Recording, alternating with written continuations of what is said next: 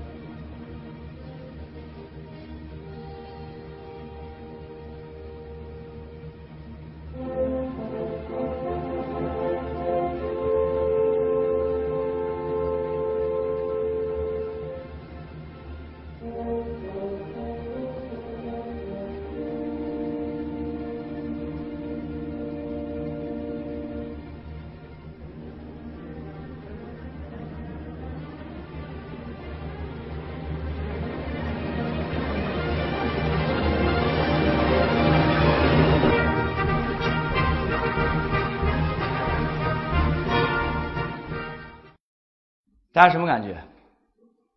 今天我要请你吃饭，今天的饭可不一样了。我告诉你，今天饭可是大菜，大看，萝卜皮全扒了，酱，这个菜棒！你看小酱牛肉，今天这菜那就太不一般，多长时间都没听过、没吃过这样好饭了。嘎，上了一个萝卜加牛肉。好了，正菜上来了，萝卜皮，你什么感觉？失望。那么，请大家注意这个作品的特点，非常有意思。有一道好菜即将上来，远古在回声，没错啊，没错啊，都是好菜呀。注意，你开始等。还有人在附和，值得一等待。你的内心变成这样了，这道菜可不得了。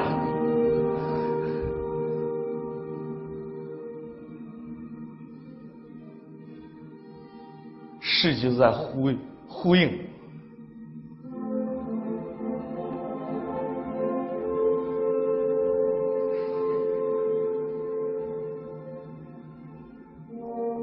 注意下面这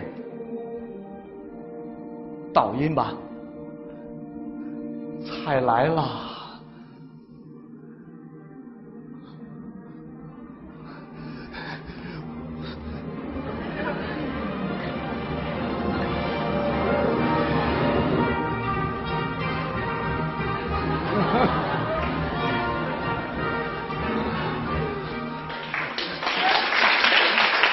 听到了吗？等了半天，最后说当滴滴滴当他的，那么这样的作品就会产生强烈的失望感，就是人的内心的这样一种期待感，对音乐作品会产生这样的要求。那么，如果你音乐材料符合人类内心的要求的话，你的满足的程度和你期待的张力获得匹配的时候，这时候你这种快感非常强烈。那么刚才的情况有没有满足你的求异心理啊？满足了。但是呢，和你想要求的东西程度有很大差别，所以实际上我想告诉大家，我们为什么花这么长的时间来讲期待的问题？因为期待影响着人的要求，而要求的满足与不满足影响着审美价值的评价。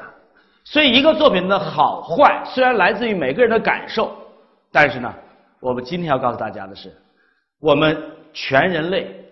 有一种大致共同的感受，美学把它们叫主体间性 （intersubjective）。什么呀？主体内部的共识。我们主体之间有一种共识，那这种共识是一个作品能够得到普遍评价的一个非常深层的心理学的原因。所以，大家今天你要记住，很多美学的问题其实深层都是心理学的原因，要通过心理学研究来解决啊。那么不仅如此，我还要特别强调的是，期待的规律还决定了创新性的培养问题。期待的这种心理活动，其实是创新性的一个内在的心理依据。可能大家都没有想到，我们今天讲音乐欣赏课的时候，居然会涉及到这个话题啊。我们每个人都希望自己的演奏是充满新意的、有创造力的，对吗？但是具体怎么做呢？你会发现，有的时候我们的老师经常有这样的要求，要求我们创造有新意、有个性、有独到风格。但是告诉你不能乱来。我们的理念是培养学生有创造力，但我们的实操层面的教学总是要告诉你不能这样、不能这样、不能这样、不能这样。最后你会发现。你产生了强烈的一个困惑，那到底该怎么办呢？那么，其实这仍然是关于期待的问题。我们先得明白什么是创造性，这个词显得很大。其实具体落实，创造性什么？就做出别人没有的东西，对不对？别人没有东西呢，就是新东西，就是有新颖性的东西，对不对？那么在音乐当中，什么是新颖性呢？这是一个很有意思的现象啊。你们知道吗？周老师当年历史上有过一个很有意思的经历。我在沈阳县附中的时候，跟一同学们一块学作曲。当时呢，有一个老师写了一个旋律，这个旋律其实特别棒，表现形象非常准确。但是有一个同学呢，就评价说这个旋律啊有点俗。这旋律上当滴答当滴滴啦当，你们觉得有点俗的感觉吗？当滴来当滴滴啦当，为什么这个旋律就有俗的感觉呢？周老师这个问题困惑了很多很多年，所以有的时候你们记住哈，其实我们从小开始学琴，就不断的有一些困惑。但是在座各位没有一种思维习惯，把这个困惑变成一个学术研究的问题，然后最后满足于一般性的泛泛而论的那样一种。解释就完了，这个问题困惑了我很多年，一直到我研究心理学以后，我才豁然开朗。那么，我想告诉大家，有的时候就是这样，一个很简单问题，甚至会耗费你一生的精力才能够解决掉，甚至还要解决不掉。当然，这个问题，我从研究期待以后，突然间明白了，什么是俗呢？咱们学，你们都学过一点点作曲啊，一定要学点作曲哈。你们做和声的时候也听说过这个说法吧？一个大跳以后，往往会期待着反行急进，对不对？那么，请大家注意这旋律，so mi，你是不是想要 re，re do？他就想 so mi re do 很俗吧？咪西是不俗的，但咪西以后你想要什么呢？拉 so，它的旋律进行正好。落在了我们最自然的那个期待点上，意料之中。这时候突然间明白一个问题：如果这个音乐的材料正好在我意料之中，也就是正好落到了我期待当中，认为它应该发生那个点上，给我的感觉就是俗。那我们能不能偏开呢？So mi re do mi si la。升 so，OK，so mi fa re mi si la so 可以不可以？so mi re do mi si la so，无论在音高上错开你最自然的期待，还在实质上错开你最自然的期待，你就发现它就免了俗。当滴来哒滴滴啦噔俗。当滴来当滴滴啦滴，不俗。当滴答来滴滴啦噔，当滴来滴滴啦滴啦噔，食指错开。这时候我突然间注意哦，大家知道我发现这原理以后多么兴奋吗？俗是什么呢？最近期待完全实现时产生的感觉。新颖性呢，偏离最近期待，又在期待可接受范围的那种感受，可操作吗？这就使我们的俗和不俗的判断落实到了具体一个音上了。好了，我们先来看音乐作品。你们知道吗？在好像是保罗·亨利·朗格有本书叫《十九世纪的呃西方音乐文化史》，在那个书里面把林姆斯基科萨克夫骂得狗血喷头，说他是业余的作曲家。当时你知道吗？在我们的心目当中，强力集团啊这种领袖级的人物，怎么能够这样去评价呢？后来我才发现，我们听的太少。我听到了林姆斯基科萨克夫的钢琴协奏曲，你们没听过吧？这个作品一听的时候，让我大跌眼镜。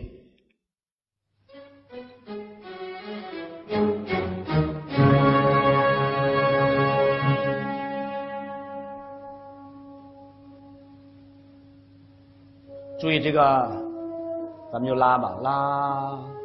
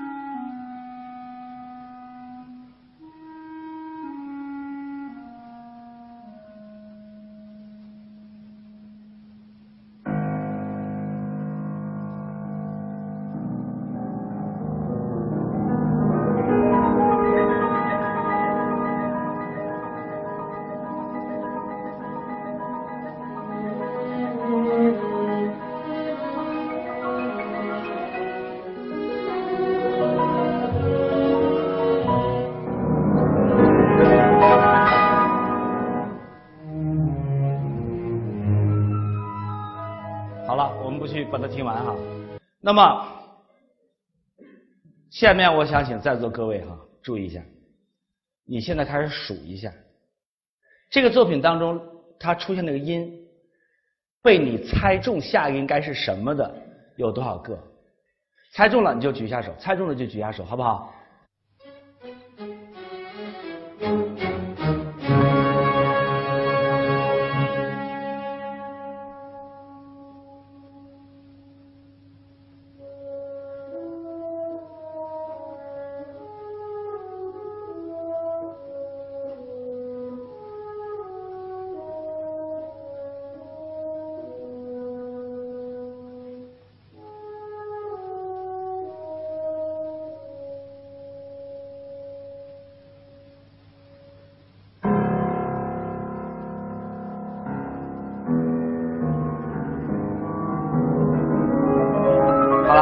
时间太长，我们不再做这个游戏了哈。我们来听这个作品。这个作品呢是卡布列夫斯的小提琴协奏第三乐章，请大家听一遍，很著名。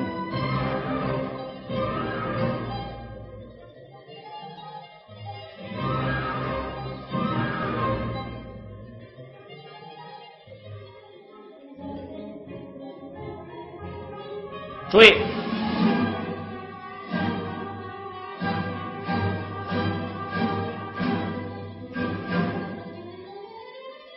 开始，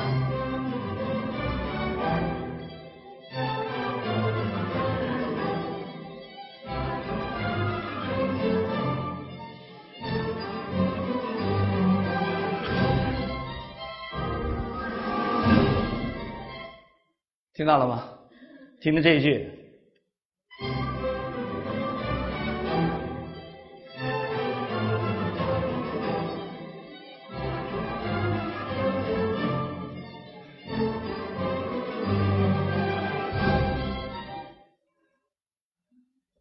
为什么在这音乐当中一瞬间的时候，你突然间产生一种有点俗的感觉。为什么呢？太被猜中了。这时候你会发现，请大家回忆一下哈，《肖邦夜曲》啊，好多特伟大的旋律，经常它那个音不在你想要那个点上，很难背。流行歌曲特别容易背下来，但是现在流行歌它开始错开了。但是有的时候你会发现，有一个人，大家知道不知道这个人叫张帝？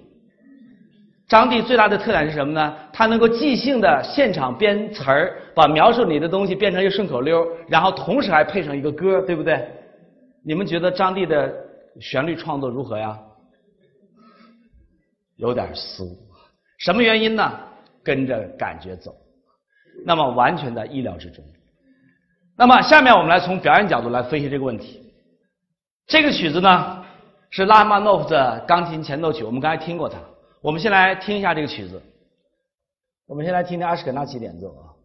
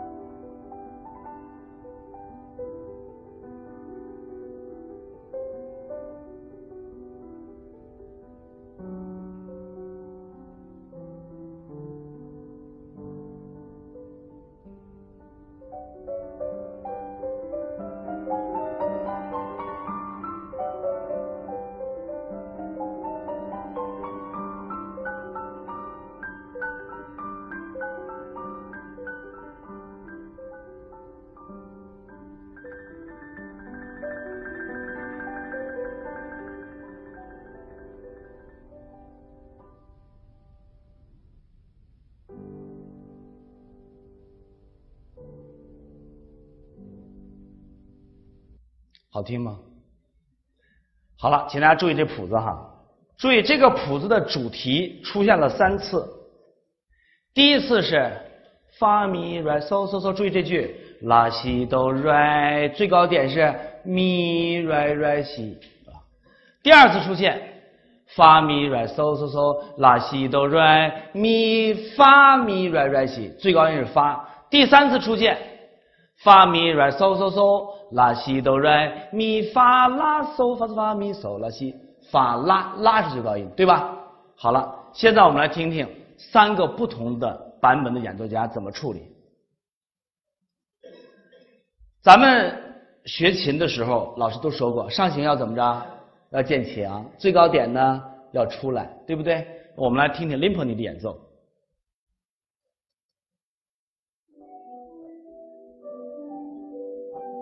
注意，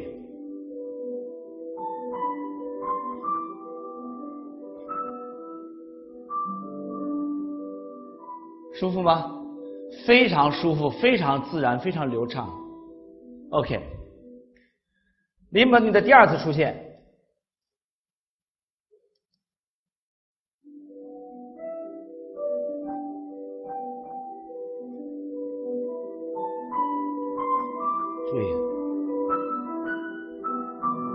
舒服吧？滴答哩来来滴，OK，我们来看看第三次。这个地方，哦，没办法，注意，滴啦噔噔啦滴，该出来点都出来了。好，现在我们来听听伟大的霍洛维兹，注意。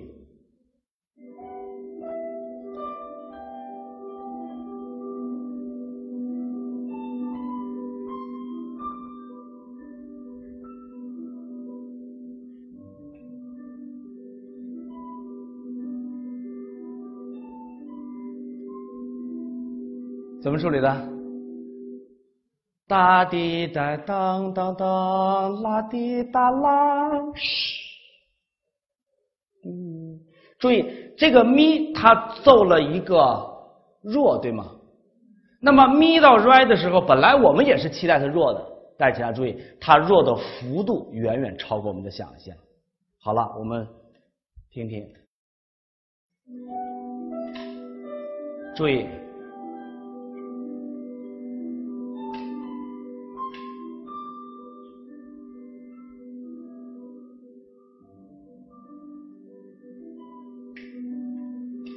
是不是有一种倒吸一口凉气的感觉？好了，在我们的意料之外，对不对？好了，我们来看看它的第二个主题出现 h o l o w i t z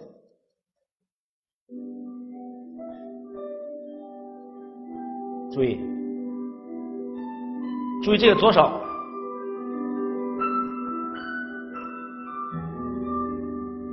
做了一个什么？做了一个很大幅度的一个渐强，对吧？再听一下，霍洛维茨，它的渐强幅度非常大。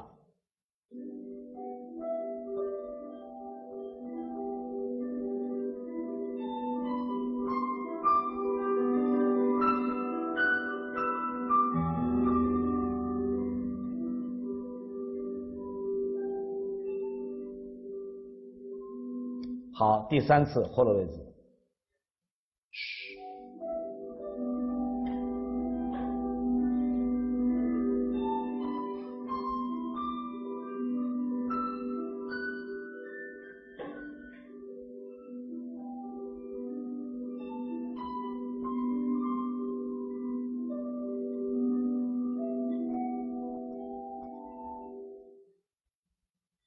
发现做成什么极弱，对吗？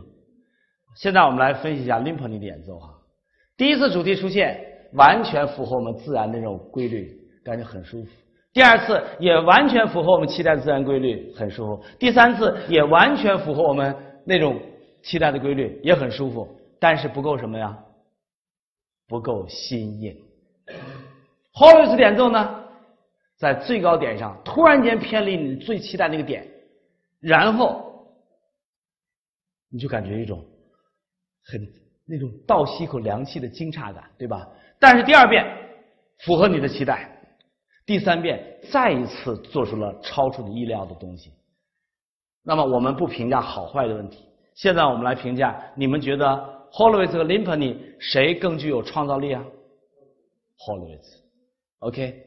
那么其实现在姚明白了这个原理以后。我们突然间明白，创造力其实就是什么呢？偏离你最自然的期待的一些设计，全都偏离什么呢？是怪异，全都吻合呢？